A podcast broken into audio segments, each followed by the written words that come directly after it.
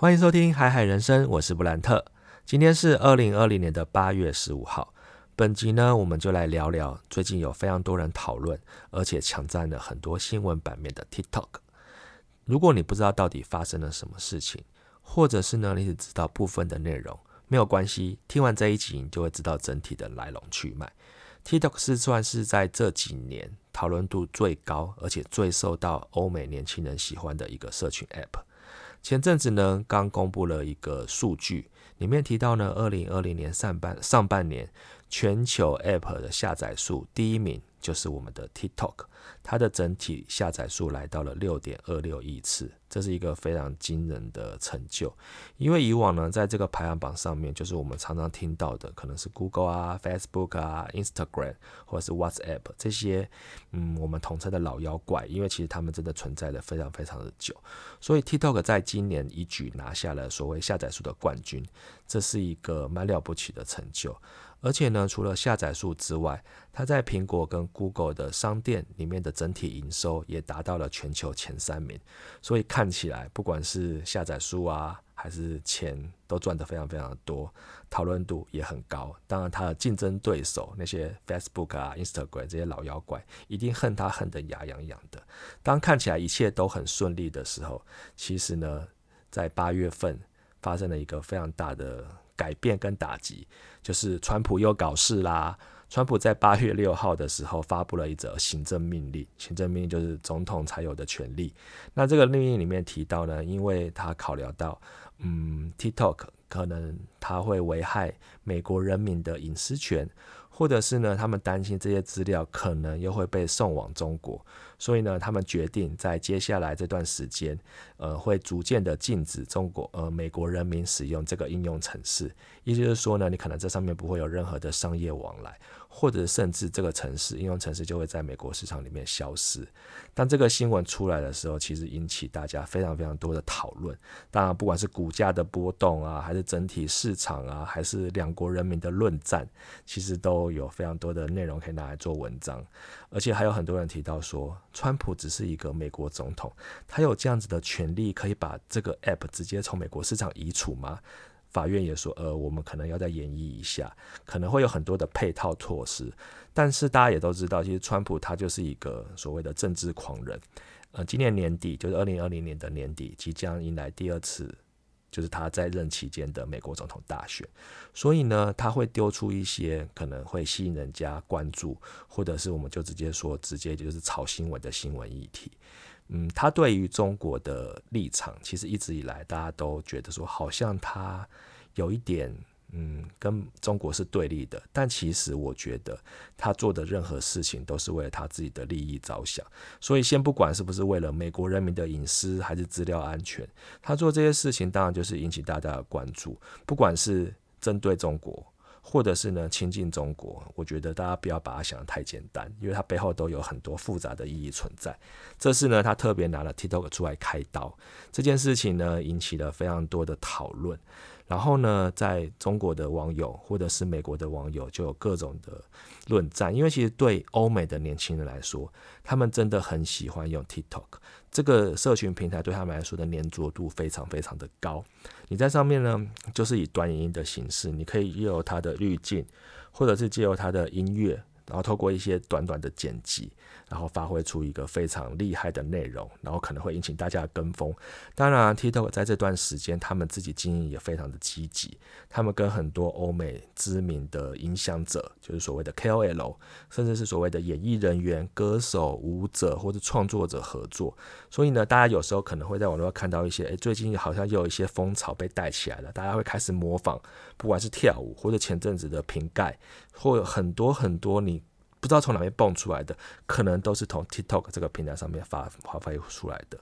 因为呢，可能背后有一些刻意的操作。那主要呢，就是希望上面的使用者，我们这些欧美的年轻人，可以在上面的使用度、粘着度更高，使用时间更长。当然，一开始我有提到它的下载数已经是全球第一名了，所以呢，当有这么广大的使用者当做 base 的前提下，它可以创造的广告利益。或者是所谓的收入，或者是商业配合的形式，就会非常非常的多。这就引起了很多人的眼红。所以呢，前阵子其实应该大家也有印象，是不管是 Facebook 还是其他竞争者，都想要推出类似的服务去跟他做竞争。但是因为毕竟可能你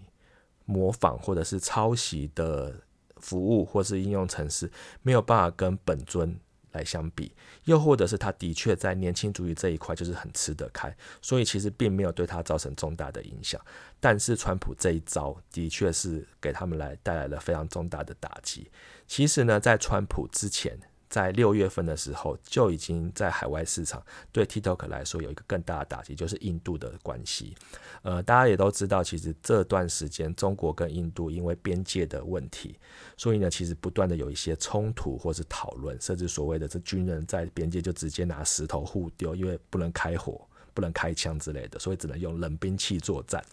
那因为这样子的冲突，所以其实。印度人民甚至印度政府对中国有更多的不满，所以其实印度在六月份就开了第一枪。印度在六月份的时候就公布说，接下来我们要禁止中国相关的应用程式在印度市场的所谓的经营或者是使用。所以 TikTok 在六月的时候就已经在印度被禁了。那为什么这件事情其实对 TikTok 影响非常巨大？是因为印度就是 TikTok 在海外第二大的市场，因为印度的人也很多，所以呢，它整个市场来说是非常非常大的。所以呢，在印度这个第二大市场已经被禁了。然后八月份，川普又来补刀。那当然，你不知道川普是不是接，因为看到印度这样的状况，他觉得我可以顺顺势而为，又或者是如同我刚刚一开始有提到，他可能是一个政治操作，因为他希望可能博取更多的关注度。那当然，这些关注度不管是好的或是坏的，对他来说都没有差。他就是要目光集中在他的身上。这件事情呢，其实非常非常有趣。所以八月份，川普这个行政命令被签署之后。所以很多人都担心说，完啦，TikTok 在中国中国之外的市场可能受到很大的打击，因为在中国叫抖音，大家都很习惯用，这没有问题。可是全球最大的市场之一美国跟第二大的印度这两个市场如果都被禁的话，它在海外的生存空间可能就会受到很重的压缩，甚至是就是只能回到中国继续。吃国内的市场这件事情呢，其实很多人都在想说，接下来要怎么走。可是呢，大家也都知道，在美国，我们号称所谓民主、自由、开放的社会，你不是说进就进，你必须要有一些可能走一些法律流程，甚至呢，还需要一些的时间来做调整。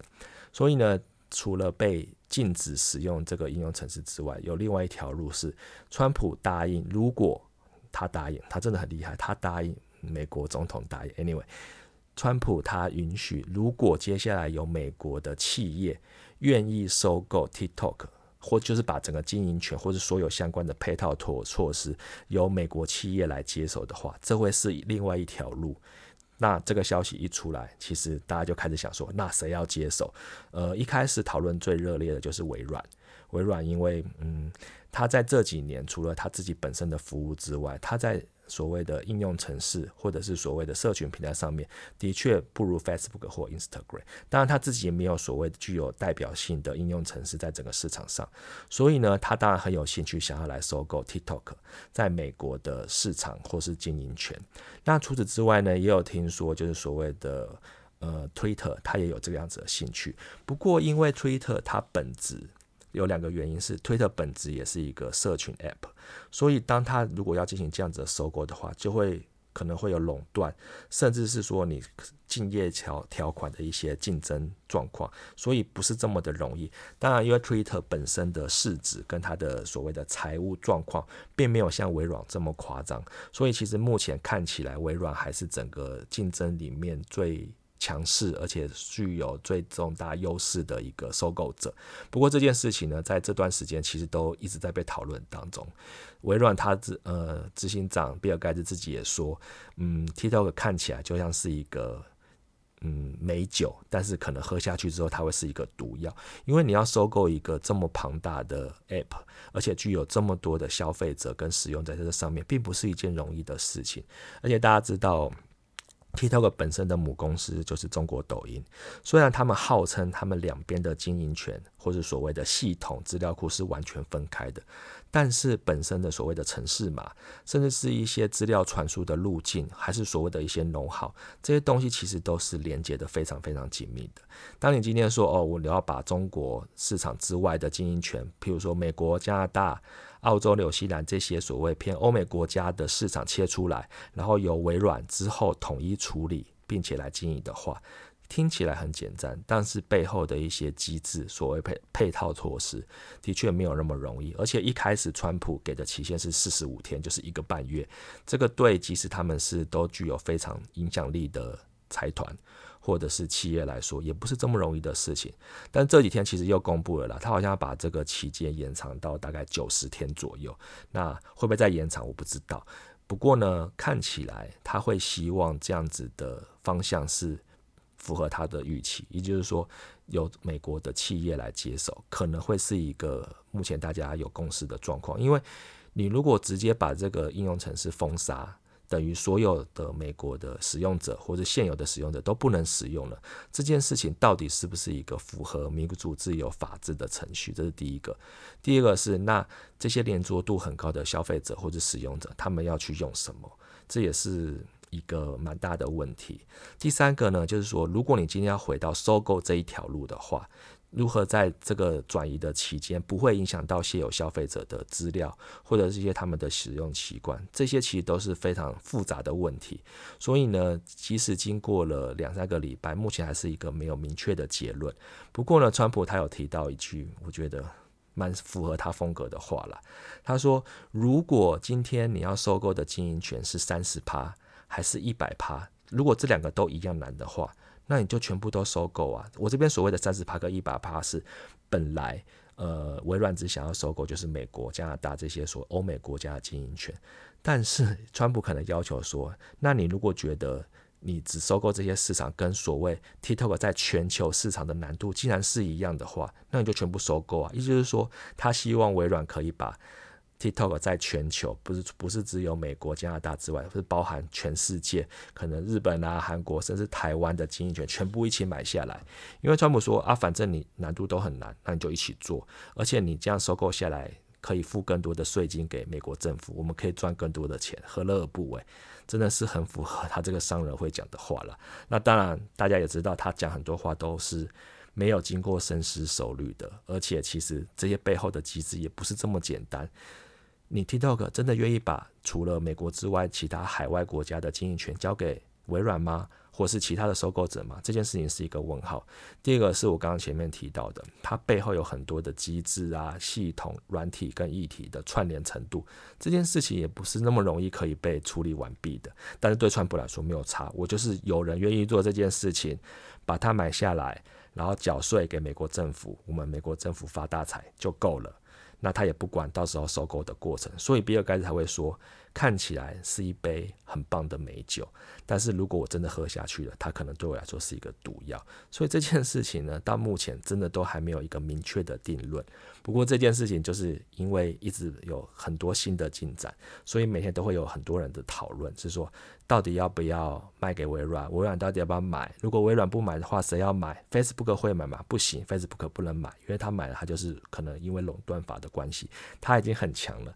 他还把它买。把 TikTok 买下来，那其他全部的消费者都被他吃掉，这件事情应该不会发生。尤其是在目前，我们大家都强调说，我不要让某个媒体或是某一个企业一直大到我们一个无法掌握的地步。当然，Facebook 已经非常非常巨大了，所以不能让这件事情再发生。所以微软看来是目前具有能力，而且不会有太大垄断。状况的一个很好的竞争者，但是后面会不会拉出其他的程咬金，这个我不知道，所以相关的新闻还在持续的报道当中。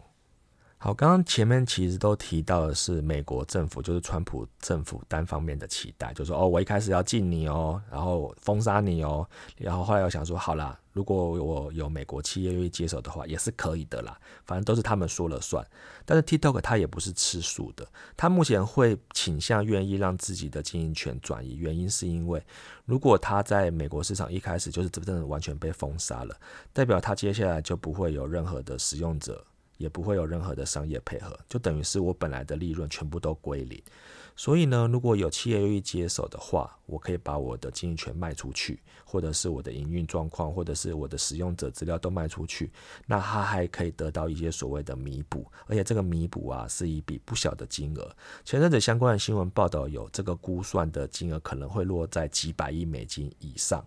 意思是说，这个金额的确是一个天价。那当然，像微软这样子超强的企业，可能应该是付得起这样子的金额，而且它背后未来可以带来的潜在价值，一定会比这个金额高很多。所以呢，他们当然会目前就觉得说，好啦，我。为了避免自己完全被封杀，什么东西都得不到，有人要买，我还是愿意把我的经营权放出去。但是这件事情真的没有那么容易。那除了除此之外呢？TikTok 在美国的南加州，他们也要开始就是严厉是，他要控告美国政府，就是川普，他们的这个行政命令是违法的，因为这毕竟是一个自由、公正、公开的市场，你不可以说封杀就封杀啊，又不是像某一个国家一样。所以呢，他们在这个自由市场里面，他们觉得他们有机会可以去争取一下自己的权益。当然，最后结果会怎么样，其实也没有人知道，因为背后的最大的诉求也就是。说，因为美国政府担心，虽然你 TikTok 跟中国抖音是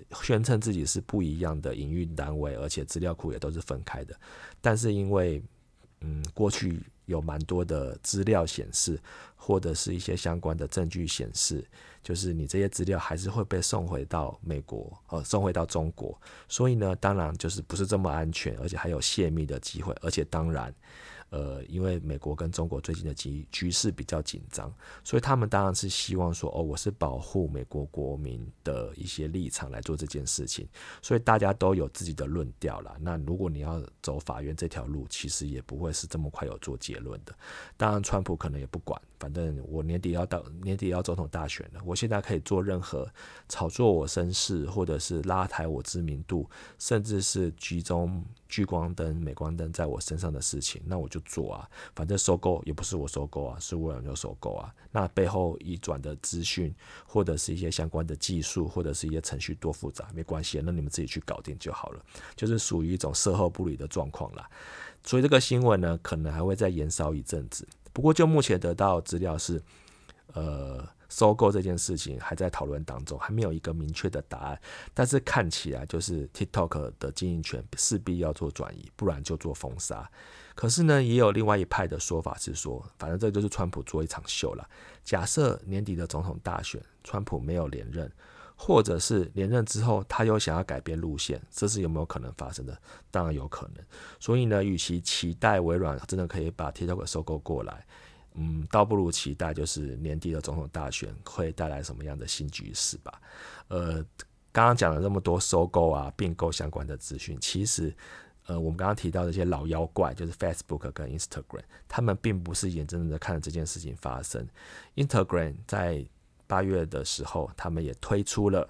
呃，要跟 TikTok 竞争的一个相同的功能叫做 Real，它也是可以在 Instagram 里面直接就有一个按钮，你按进去之后就可以做跟 TikTok 相关的事情，就是录短影音，但是它可以给你们一些相关内建的特效或者是音乐，你做出来的东西就跟 TikTok 相关。你其实就是说，你本来如果你是直接很喜欢在 TikTok 上面经营自己内容平台的人，现在呢，如果你担心未来可能在美国没办法用到 TikTok 咯，所以你就可以来我的 Instagram 上面的 Real 继续做你的创作，真的很聪明啊！因为其实呃，Facebook 集团一直以来都是致敬或者是拷贝，或者甚至只讲明白就是抄袭竞争对手的一些相关功能。把他们发扬光大，Instagram 就是一个很好的例子，所以呢，他们做这件事情也不意外。那但是他们推出了这样子的功能。真的能不能抢到目前在使用 TikTok 的消费者这件事情，也还需要时间去证实。但是呢，他们真的也蛮聪明的啦。收购的新闻出来了，封杀的新闻出来了，我就告诉你，我有新功能哦。如果你担心，就来我这边吧。毕竟 Facebook 集团是美国企业，虽然就如同我上一集说的，他们在反垄断的所谓的听证会里面都讲这些干话，但是也没有人敢动他们，也没有所谓相关真正的法规或法则可以罚他们，所以他们让就是我继续做啊，继续赚，越赚越大越好。所以呢，我推出我这样子的新功能，不用担心我们不会倒，我们不会被封杀，我们也不会有经营权的转移。所以对消费者来说，可能会是另外一个解套之道，这样子我也不知道，继续看下去。好，最后讲了这么多啊，其实好像跟台湾市场没有什么太大的关系。对，因为这件事情毕竟还是发生在美国的市场跟美国的消费者，所以呢，对我们台湾来说，好像有一种隔岸观虎斗，或者是说，就是我们就是一个观众，因为跟我们根本没有关系。其实呢，TikTok 在台湾也一直以来都有持续的在经营。就我之前跟他们台湾的代理商。呃，得到的一些资料发现，嗯，他们在台湾其实影响力还不低哦。他们宣称他们在台湾的下载量，就是所谓的使用者，大概介于三百万到四百万之间。这是一个有点不上不下的数字，因为相较于 Facebook 或 Instagram，甚至于 Line 那种几千万的使用人数，他们的规模没有到这么大。不过台湾的确还是比较偏年轻的消费者会使用这样子的软体，因为不管是同同才之间的分享，或者是我刚刚前面提到的。一些艺人的带的风潮，所以呢，其实，在台湾 TikTok 的经营也是算蛮努力的。不过呢，在台湾市场比较特别的是，可能有很多的因素，大家会觉得说哦，TikTok 好就抖音嘛，那背后还是中国企业，所以其实台湾人对中国的一些 App 来说，其实是有顾忌顾忌的。